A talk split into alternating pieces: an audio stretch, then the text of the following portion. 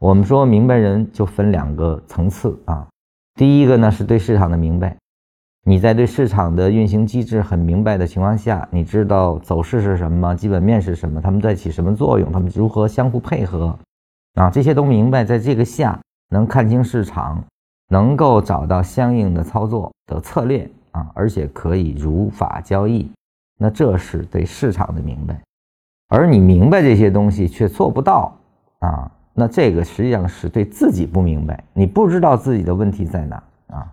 我在教学中也经常碰到这样的人问我啊，他说我自己分析起来是头头是道的啊，而且给别人指导的时候呢也是很好，就是自己一操作就乱了套了啊！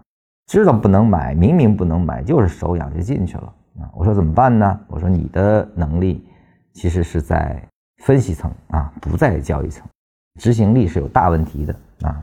那你这样的人就适合跟人搭班子啊，做一个交易小组，你来负责研发，别人来负责交易，谁执行力强就听谁的，头和脚要配合起来啊。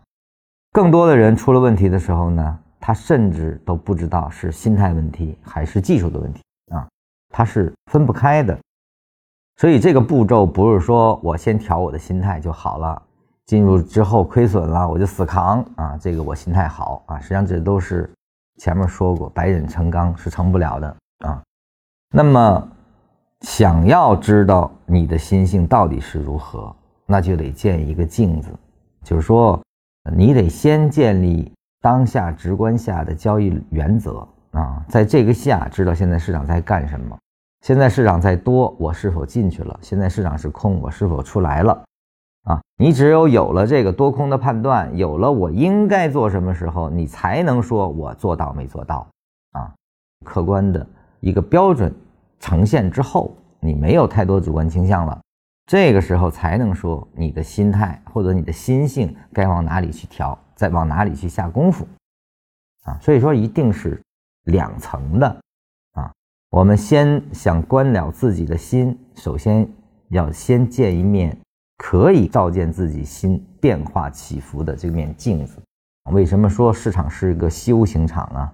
就是因为市场它的走势从来不是以个人意愿、个人的期许、个人的这种盼望啊为运行方向的，它是自然所形成的合力啊。那么它不是顺从着你去运动，因此你就得顺从它，你就得把自己磨没了。这种心性才可以真正的适用交易本身啊，你才能真正的做到如法交易啊。那么这是路径。那么怎么办呢？当你发现自己不对的时候，第一件事儿就是学习啊，先建立一个正观，而后再来去看自己是否可执行。